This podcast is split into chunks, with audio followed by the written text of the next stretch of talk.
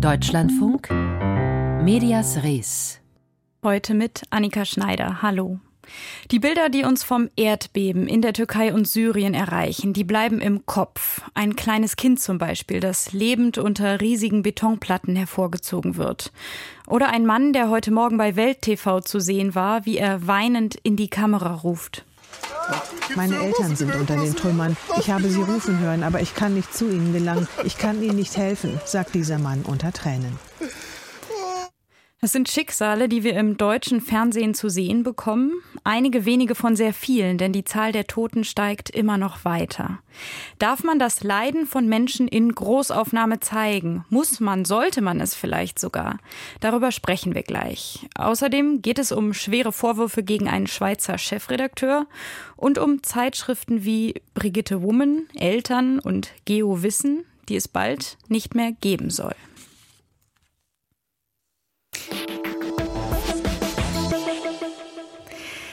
Die Erdbebenberichterstattung, die wird dominiert von vor allem zwei Motiven. Da sind zum einen diese riesigen grauen Schuttberge, in denen Helfer nach Verschütteten graben und dann weinende, leidende, teils auch verletzte Menschen. Diese Bilder schaffen Anteilnahme, die erhöhen auch die Spendenbereitschaft, aber es ist natürlich auch eine Gratwanderung, denn die Bilder muten uns viel zu. Einmal uns, den Zuschauern, aber sie zeigen Menschen auch in Grenzsituationen, in denen wir selbst es vermutlich ganz furchtbar fänden, wenn eine Kamera auf uns drauf hält. Und deswegen möchte ich sprechen über verantwortungsvolle Katastrophenberichterstattung mit Stefan Brandenburg, der den Newsroom des WDR leitet. Guten Tag. Hallo. Fangen wir mal mit einem ganz üblichen Bild an in der Katastrophenberichterstattung, das wir jetzt wieder viel sehen. Der Blick in die Krankenhäuser, wo Verletzte liegen. Sind solche Bilder aus Ihrer Sicht in Ordnung oder ist das eine Verletzung der Privatsphäre von den Opfern? Ich versuche mal ganz konkret darauf zu antworten anhand äh, der Bilder, die wir gestern in unserer eigenen Sendung gezeigt haben. Da gab es tatsächlich den äh, Blick in ein Krankenhaus. Das Krankenhaus war überfüllt. Es waren sichtbar sehr, sehr viele Menschen da. Man hat äh, gar nicht so auf jemanden im Detail achten können. Aber ich bekam eine Vorstellung und dann war da plötzlich das Bild eines einzelnen Mannes, der ähm, Wunden im Gesicht hatte, der gezeichnet war ganz nah und ich habe mich für einen Moment gefragt, ist das richtig, was wir hier machen? Denn der Mann wirkte in diesem Moment äh, verstört und äh, einen Augenblick später folgte dann aber direkt danach ein O-Ton dieses Mannes und er sagte, in seinem Haus sind alle gestorben, nur er hat als einziger überlebt und er dankt Gott für diese Rettung. Und in diesem Ton wurde sofort klar, dass er das sagen wollte. Und äh, das ist äh, für mich ein, ein gutes Beispiel dafür, äh, dass es an der Stelle in Ordnung war, ihn auch zu zeigen. An einer anderen Stelle hätte ich gesagt, äh, es ist nicht in Ordnung, äh, weil das Kriterium natürlich immer im Kern sein muss, äh, die Würde der Menschen zu schützen. Warum finden Sie es trotzdem wichtig, dass dieser Mann eben dann zu sehen war? Ich finde es richtig, weil er ganz offensichtlich seine Geschichte, das, was ihm widerfahren war, erzählen wollte, weil er sich artikulieren wollte und äh, weil er das äh, nicht äh, gemacht hat in einem Zustand, wo man jetzt gemerkt hätte, er, er weiß nicht, was er tut, er weiß nicht, was er sagt. Ja, das ist jetzt die Sicht des Mannes, aber Sie fanden es ja auch wichtig für das Publikum, dass es das sieht, oder? Ja, wobei die Frage ist, äh, wie es uns gelingen kann, äh, tatsächlich eine Vorstellung vom realen Schrecken einer solchen Katastrophe zu geben. Und das geht natürlich nicht äh, nur über Einzelschicksale und über Menschen, die das erzählen, sondern alles, was wir da an, an Bildern sehen, ist durchweg erschreckend, ist verstörend, vieles ist grausam, aber auch notwendig, um uns eine Vorstellung zu geben von dem, was da passiert ist. Bei einigen Bildern, die ich da gesehen habe, ich denke jetzt zum Beispiel an einen weinenden Vater, der sein totes Baby auf dem Arm hatte, da konnte ich mir sehr schwer vorstellen, dass man das auch so gezeigt hätte, wenn diese Katastrophe in Deutschland passiert wäre. Sehen Sie die Gefahr, dass Medien da Unterschiede machen, wenn sie über Länder wie Syrien berichten, die ja weiter weg scheinen, vielleicht auch respektloser berichten? Ich nehme wahr, dass sich da was verändert. In früheren Jahren, glaube ich, war das so. Ja, das ähm, das würde ich nicht bestreiten, dass hier weiter eine Katastrophe äh, weg war. Äh, desto weniger sorgfältig war manchmal der Umgang mit Bildern. Diese Katastrophe, ist uns ja aus unterschiedlichen Gründen sehr nah. Nicht zuletzt deshalb, weil es äh, bei uns im Land eine große türkische, eine große syrische Community gibt und äh, weil Menschen unsere Sendungen sehen die das mit einem ganz anderen Blick tun, die das äh, mit dem Blick von Menschen tun, die vielleicht keine Nachricht haben von Angehörigen, äh, die im äußersten Fall das Fernsehbild danach absuchen, ob sie jemanden erkennen, weil es äh, vielleicht der Ort ist, äh, aus dem sie stammen, der Ort ist, äh, an, sie, an dem sie waren. Und diese Bezüge sind sehr direkt und die führen natürlich auch nochmal dazu, dass sich in Redaktionen andere Gedanken gemacht werden, denn viele Kolleginnen und Kollegen, äh, die bei uns berichten, sind ja auch vernetzt in Communities äh, oder haben selber einen entsprechenden Hintergrund, äh, kennen sich dort aus und das nehme ich wahr, dass das allen sehr bewusst ist in diesem Fall. Das heißt, da hilft Ihnen wachsende Diversität vielleicht auch. Lassen Sie uns noch auf die Logistik schauen. Es ist ja auch einfach eine große Herausforderung, jetzt Reporterinnen und Reporter vor Ort zu haben, die berichten können. Wie gut sind Sie da schon aufgestellt? Was werden Sie in den kommenden Tagen leisten können? Also wir sind äh, selbst in äh, der Türkei sehr gut aufgestellt mit unserem ARD-Studio, mit den Kolleginnen und Kollegen vom SWR und äh, vom BR, die für die Berichterstattung zuständig sind. Äh, und gleichzeitig ist es natürlich auch eine Aufgabe, die Hilfsorganisationen, die Hilfstransporte zu begleiten, die äh, aus Deutschland starten. Das haben wir auch getan. Wir haben gestern noch einen äh, Kollegen in die Türkei geschickt, der äh, eine Hilfsorganisation aus der Nähe begleitet und das in den nächsten Tagen auch tun wird. Es ist natürlich so, dass es einfach ein, eine enorme Menge an Programmen ist, die da zu bewältigen ist. Äh, und äh, das ist für alle Beteiligten, insbesondere aber natürlich für die Menschen im ARD-Studio, eine, eine absolute Grenzsituation. Ja, und wir sehen, dass viel jetzt auch aus der Türkei berichtet wird. Syrien, das ist wesentlich schwieriger. Das ist so, ja, das stimmt. Stefan Brandenburg leitet den Newsroom des WDRs und hat mit mir über die aktuelle Erdbebenberichterstattung aus der Türkei und Syrien gesprochen. Vielen Dank. Danke Ihnen.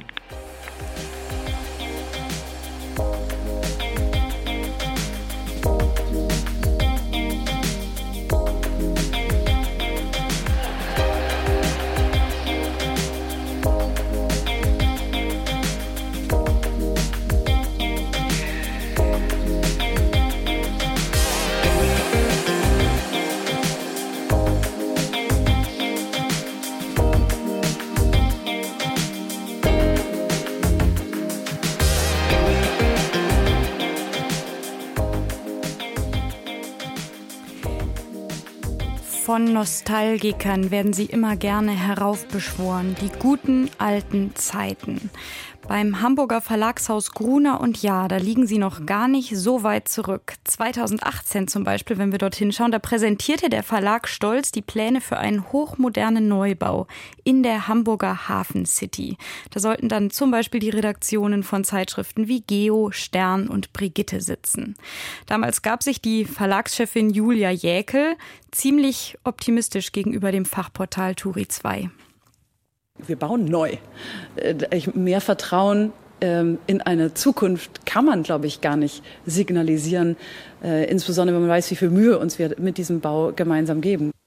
Tja, und dann kam alles ganz anders. Das Bauprojekt wurde abgesagt, Julia Jäkel verließ das Unternehmen und Gruner und Jahr wurde Anfang 2022 von RTL Deutschland übernommen.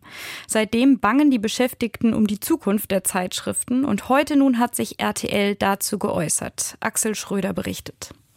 Die Gruner und Jahr-Beschäftigten hatten tiefe Einschnitte erwartet und trotzdem waren viele von ihnen geschockt, als der Bertelsmann-Chef Thomas Rabel die Entscheidung heute in Hamburg verkündete.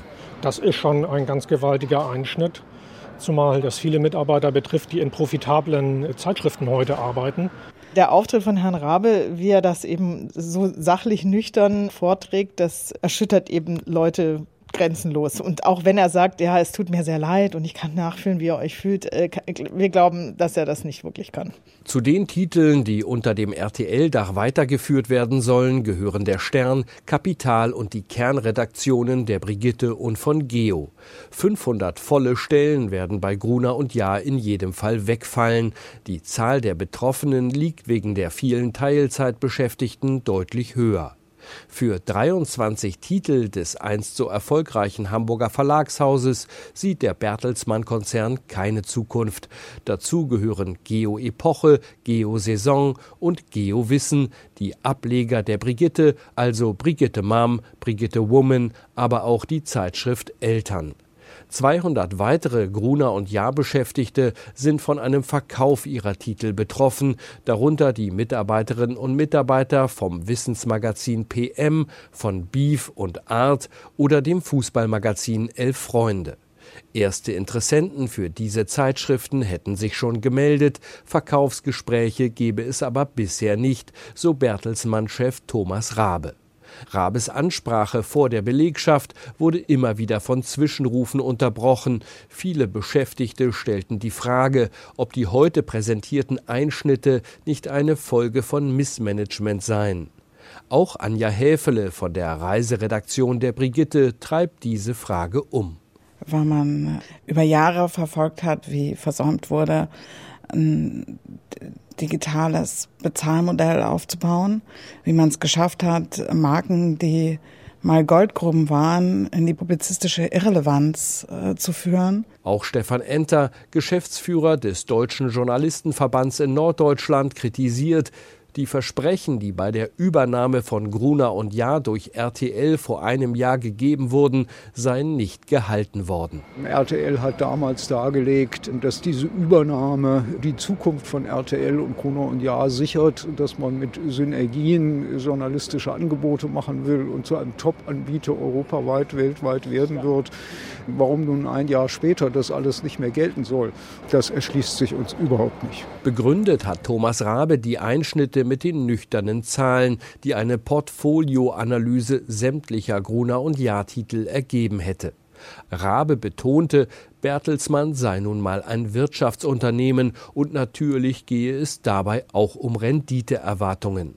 Hamburgs Senator für Kultur und Medien Carsten Broster hatte in den vergangenen Wochen immer wieder an die Bertelsmann-Führung appelliert, diese Renditeerwartungen nicht in den Vordergrund zu stellen und Gruner und Jahr als Gesamtverlag zu erhalten. Broster ist enttäuscht von der heute mitgeteilten Entscheidung des Medienkonzerns. Also ein schwerer Schlag für den Medienstandort Hamburg. Ich hätte mir schon gewünscht, dass es ein bisschen mehr Kreativität im Umgang mit der journalistischen und medialen Kraft gibt, die hier am Standort äh, vorhanden ist. Und äh, hoffe jetzt zum einen sehr, dass das Unternehmen es zumindest ernst meint, wenn es jetzt sagt, dass es in die verbliebenen oder zu verbleibenden Unternehmensanteile auch investiert und hier was aufbaut. 80 Millionen Euro will Bertelsmann nach den Worten von Thomas Rabe in die unter dem RTL-Dach verbliebenen Titel stecken. Zielmarke sind 100.000 Abonnements bis 2025. Offen ist, ob diese Strategie aufgeht. Eine Bestands- und Beschäftigungsgarantie gebe es auch für die Zeitschriftentitel, die jetzt weitergeführt werden, ausdrücklich nicht. Die Zukunft bleibt ungewiss bei Gruner und Ja, Axel Schröder berichtete.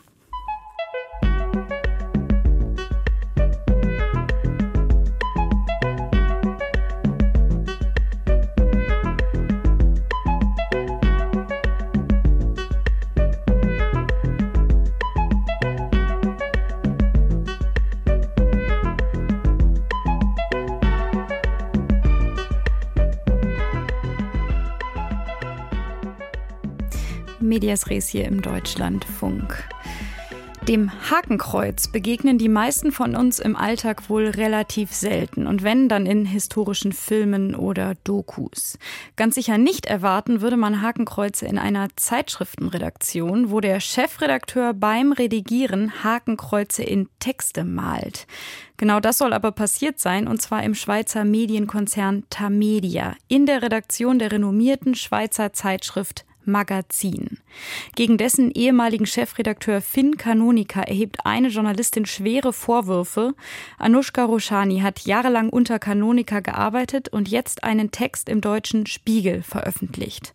Und darin geht es um Hakenkreuze, aber nicht nur. Katrin Hondel berichtet. Sexismus, Machtmissbrauch, Mobbing. Was die Journalistin Anushka Roshani im Spiegel über ihre Zeit beim Magazin des Schweizer Tamedia Verlags schreibt, ist harter Stoff. Detailliert beschreibt sie, wie der langjährige Chefredakteur Finn Kanonika sie immer wieder beleidigt, diffamiert, entwürdigt habe. Mit Unterstellungen, sie habe sich journalistische Leistungen mit Sex erschlichen zum Beispiel oder indem er sie die Ungefickte nannte und behauptete, ihr Mann habe einen kleinen Schwanz.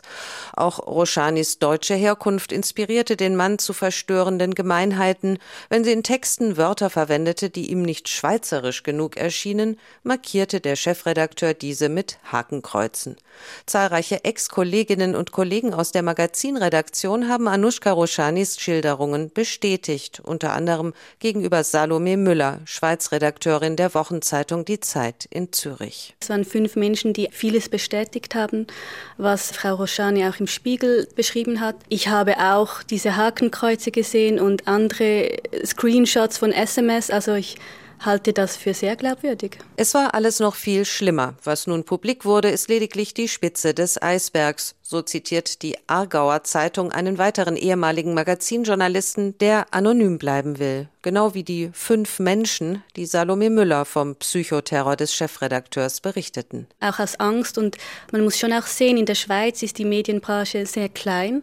Also wenn man da sich äußert über einen ehemaligen Arbeitgeber, dass da auch immer die Furcht mitschwingt, irgendwo anders überhaupt noch einen Job zu bekommen. Finn Kanonika ist seit Juni 2022 nicht mehr Chefredakteur beim Tamedia Magazin und auch Anushka Roshani wurde gekündigt. Sie hat das Verlagshaus verklagt wegen Verletzung der Fürsorgepflicht aufgrund sexistischer Diskriminierung und Mobbings. Viele in der Schweizer Medienszene loben Anushka Roshani für ihren erschütternden MeToo-Text im Spiegel und für ihren Mut. Doch nur wenige finden bislang selbst den Mut, öffentlich über ähnliche Erfahrungen zu berichten. Eine Ausnahme ist Simone Meyer, Journalistin beim Online-Medium Watson. Davor arbeitete sie 16 Jahre bei Tamedia. 16 Jahre lang, so schreibt sie am Montag auf Twitter, hieß es bei jedem Beförderungsschrittchen, sie hat sich hochgeschlafen. Länger als 16 Jahre gab es Mobbing und Diffamierungsversuche. Ich hab's kaum wahrgenommen, es war Alltag. Nadja Rohner ist Co-Präsidentin des Vereins Medienfrauen Schweiz. Ich glaube, dass die Schweizer Medienbranche ein Sexismusproblem hat, weil auch die Schweiz als Gesellschaft ein Sexismusproblem hat. Ich glaube einfach, dass die Auswirkungen hier halt auch durchaus gravierend sind, weil Journalismus lebt auch von Diversität in den Redaktionen.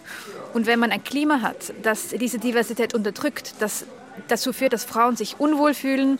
Das hilft dann einfach nicht, um auch Frauen in diese Teams zu kriegen. Der Journalismus schadet sich massiv selber damit, wenn er solches Verhalten toleriert. Genau dies aber kritisierten fast 80 Mitarbeiterinnen des Tamedia Verlags schon vor zwei Jahren in einem offenen Brief. Eine sexistische Betriebskultur, die von der Verlagsleitung entschuldigt und toleriert werde. Auf die neuen Vorwürfe von Anushka Roshani im Spiegel reagierte Tamedia am Sonntagabend mit einer Stellungnahme im Tagesanzeiger.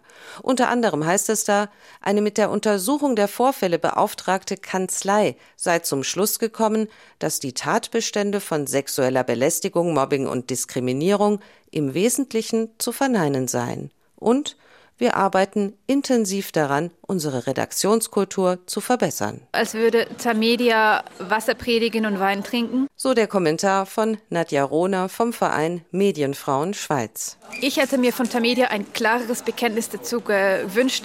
Hey, haben wir wirklich geschlafen über lange, lange, lange Zeit? Ich meine, da haben Sachen stattgefunden, die nicht so hätten stattfinden dürfen. Offensichtlich redet dieser Mann extrem gerne über seinen Penis, redet über andere Mitarbeiter schlecht vor, deren Kollegen. Das darf nicht sein bei einem Chefredakteur von dieser Stufe. Das sollte man wirklich nicht tolerieren. Der war ja elendlange bei diesem Magazin in der Führungsposition. Schwere Vorwürfe gegen den Schweizer Medienkonzern Tamedia, Katrin Hondel berichtete.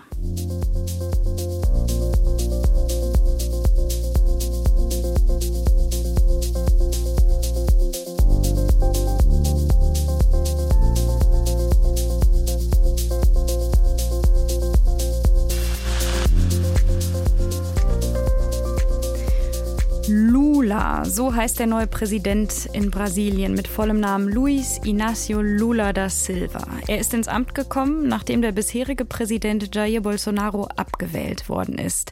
Und eine von Lulas Aufgaben ist es jetzt aufzuarbeiten, warum Bolsonaro-Anhänger Anfang Januar das Regierungsviertel gestürmt haben.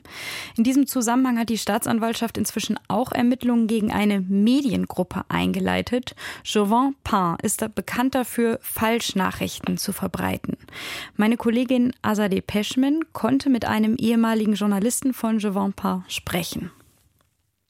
Es wurde nie offen kommuniziert. Seht mal, wir müssten gut über Bolsonaro und schlecht über Lula sprechen. Das stand eher zwischen den Zeilen. Der Journalist, von dem dieses Zitat stammt, wurde kürzlich entlassen. Er möchte weder mit seinem Klarnamen noch mit seiner Stimme in diesem Beitrag auftauchen. Er hat fast zehn Jahre lang als Reporter, Moderator und Redakteur für Jovin Pain gearbeitet. Am Anfang habe es sich noch um ernsthaften Journalismus gehandelt. Mit der Zeit habe sich die Sendergruppe Jovem Pain aber immer mehr zum Sprachrohr für Jair Bolsonaro entwickelt. Ein Beispiel dafür sei die Fernsehsendung Panik. In der Regel werden dort zwar politische Themen diskutiert, aber häufig auch das, was gerade in sozialen Netzwerken viral geht und kontrovers debattiert wird. Die Sendung Panik hat im Wahlkampf ein fast dreistündiges Interview mit Bolsonaro geführt. Nur mit ihm. Kein anderer Kandidat war anwesend oder hat überhaupt so viel Sendezeit bekommen. Allein für das Interview mit Bolsonaro haben sie das Programm geöffnet und die Sendezeit von zwei anderen Sendungen gekürzt. Ich habe mal einen Beitrag gemacht, in dem es um Lula da Silva ging. Und die Redaktionsleitung hat darum gebeten, das mit Demonstrationen der Rechten zu bebildern. Was ergibt das für einen Sinn? Gar keinen. Die Bild-Textschere hat sich auch auf einer anderen Ebene transportiert. Vor allem während der Wahlkampfphase im vergangenen Jahr. Während ReporterInnen vor Ort in Brasilien waren, waren die KolumnistInnen zum Teil im Ausland und haben der Berichterstattung ihrer KollegInnen widersprochen. Das ist auch dem Journalisten passiert, der bis vor kurzem noch für Jovin Pain gearbeitet hat. Ich weiß, dass ich meine Arbeit korrekt gemacht habe, ohne zu lügen, ohne Falschnachrichten zu verbreiten. Aber es kam immer wieder vor, dass eine Nachricht veröffentlicht wurde, in der es um Fakten ging, etwas, das genau so passiert ist, und wenn dann die Person am Mikrofon all das verfälscht, dann ist das ihr Problem. Es war nicht einfach, in so einer Umgebung zu arbeiten, aber es hat meine Rechnungen bezahlt. Der Journalist, der anonym bleiben möchte, ist nicht der einzige, den die Sendergruppe entlassen hat. Einige der bekanntesten und umstrittensten KolumnistInnen arbeiten mittlerweile nicht mehr für Jovem Pan. Die Staatsanwaltschaft hat nach dem 8. Januar Ermittlungen eingeleitet. Das ist ein Unterschied zu dem, was in der Wahlkampfphase passierte. Da waren es nur Anzeigen gegen Jovin Pan. Diese Ermittlungen können für den Sender zum Problem werden.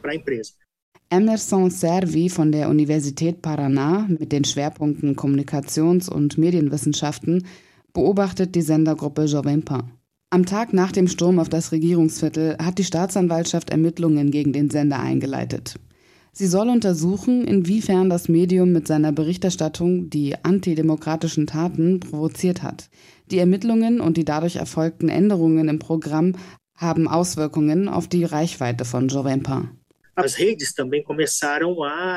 Die Plattformen geben dem Sender auch weniger Sichtbarkeit. Den Hauptkanal von Jovampa haben plus minus sieben Millionen Menschen abonniert. Die aktuellen Videos wurden von 15 bis 20.000 Menschen angesehen. Das liegt weit unter den Durchschnittszahlen, die sie davor erreichten. Die lagen bei 80 bis 100.000. Auch wenn die Reichweite von Jovempin gegenwärtig sinkt, das Publikum, das Bolsonaro-nahe Medien konsumiert, wird sich seine Inhalte auf anderen Plattformen suchen. Dort, wo die abgesetzten KolumnistInnen sind. Azadeh Peschman hat für uns einen Blick nach Brasilien geworfen. Und wenn Sie Lust auf mehr Medienthemen haben, dann lege ich Ihnen unseren Podcast ans Herz. Nach Redaktionsschluss, dort diskutieren wir mit Hörerinnen und Hörern über ihre Kritik an Medien. Hören Sie gern mal rein in der DLF Audiothek App. Hier geht's weiter mit dem Büchermarkt. Mein Name ist Annika Schneider. Tschüss.